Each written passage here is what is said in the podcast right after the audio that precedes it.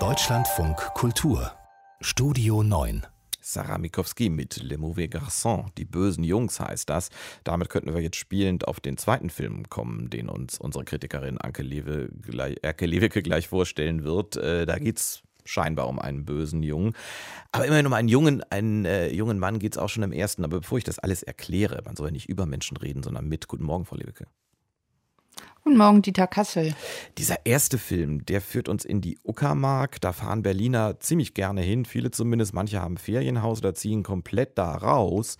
In diesem Film Neubau geht es aber um einen jungen Mann, der in der Uckermark äh, geboren und aufgewachsen ist. Der ist schwul und ehrlich gesagt, ich finde, der hat eine etwas merkwürdige Art zu flirten. Wir hören uns das mal an. Die ganzen Sölle hier, das sind alles die Überreste der Eiszeit. Abgeschmolzenes Eis von früher. Und wie lange ist das schon her? Hm, so 15.000 Jahre. Und was war mit den Menschen? Die sind überhaupt erst nach der Schmelze nach Mitteleuropa gekommen. Die ganzen Tümpel hier, das sind die Augen der Eiszeit. So, Frau Lebeke, das ist eine bestimmte Form des Flirten schon, weil die andere Stimme, die man kurz gehört hat, das ist jemand, äh, mit dem man so ein bisschen flirtet. Was mich zu der Frage bringt, ist denn Neubau ein Liebesfilm, eine Coming-of-Age-Geschichte, eine Coming-out-Geschichte oder ein Heimatfilm?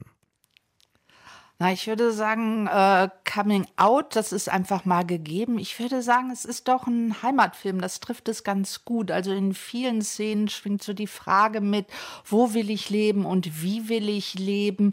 Und mit seinem Begehren und seinen Lebensplänen passt der 30-jährige Markus nicht so richtig in seine Umgebung. Eine Arbeit hat er auch nicht, jobbt auf einer Straußenfarm. Er hat so flüchtige Männerbekanntschaften. Dann lernt er aber eben auch, das haben wir gehört, den Deutsch-Vietnamesen vietnamesen Duck kennen und er kümmert sich ganz rührend um seine demente Oma, die mit ihrer Freundin zusammenlebt. Und wenn er dann aber so abends mal lange mit sich alleine tanzt, was eine sehr schöne Szene ist, dann spürt man schon seine Sehnsucht nach urbanen Leben. Aber irgendwas hält ihn doch in der Uckermark. Und wir kommen diesem Markus näher, ohne dass dieser Film viele Worte dafür braucht. Also auf seiner Brust hat er das Wort Ost tätowiert und auf seinem klapprigen Auto ist der Name des legendären New Yorker Schwulenclubs Stonewall eingesprüht. Also auch so kann man von einer Zerrissenheit eines Menschen erzählen. Diese Straußenfarm, die Sie erwähnt haben, die gibt es ja wirklich in der Uckermark, da war ich mal. Und da habe ich selber natürlich auch an dem Ort ganz viel geredet. Aber so wie Sie das jetzt beschreiben, in dem Film wird gar nicht so viel gesprochen, oder? Nee, der Film kann sich wirklich auf seine Bilder äh, verlassen. Es sind alles sehr ruhige, konzentrierte Szenen und ich würde ja am liebsten so von Stimmungsbildern sprechen. Also der Film ist schon eine Sommererzählung, hat dann auch eine Leichtigkeit, wenn man Markus mit seiner Oma und deren Lebensgefährtin sieht. Die pflücken so Holunderblüten und dann singen sie dabei, aber gleichzeitig ist der Himmel nie blau. Also es gibt auch so was Bedrückendes, Schweres ist immer da und dieser zärtliche Umgang mit den beiden beiden älteren Damen hat schon was sehr Berührendes. Und dann wirkt Markus aber wieder sehr verloren in dieser Landschaft. Dann spürt man, ah, er will endlich nach Berlin. Und was ich dem Film so hoch anrechne, er zeigt jetzt nie die Enge der Provinz, das Provinzielle, sondern er gibt vielmehr Markus dem Raum und die Zeit, darüber nachzudenken, was für ihn Heimat ist. Und darüber kommen wir auch darüber ans Reflektieren. Was ist eigentlich Heimat für uns? Wo wir leben, wo wir arbeiten, wo wir lieben. Ich wollte eigentlich nicht jeden Donnerstag gemeinsam mit Ihnen darüber klagen, dass die Kinos geschlossen sind. Aber so wie Sie jetzt diese Bilder beschrieben haben, habe ich den Eindruck, schön wäre es, das auf einer großen Leinwand zu sehen.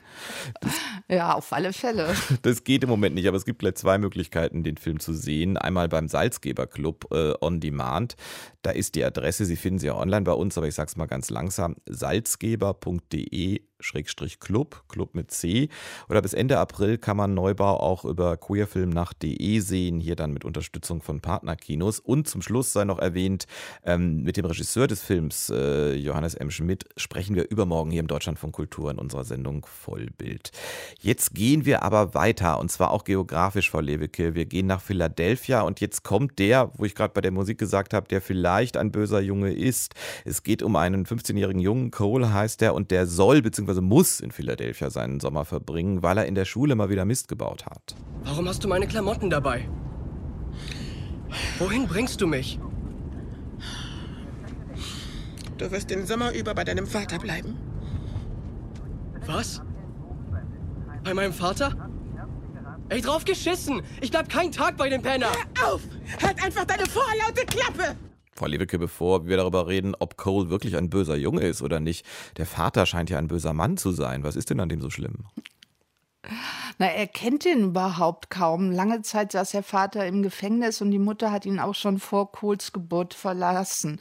Und jetzt steht der Junge auf einmal in dessen Haus irgendwo in einer abgerissenen Gegend in Philadelphia und in diesem Haus wohnt noch ein Pferd. Also ein Teil des Wohnzimmers ist tatsächlich mit Heu ausgelegt.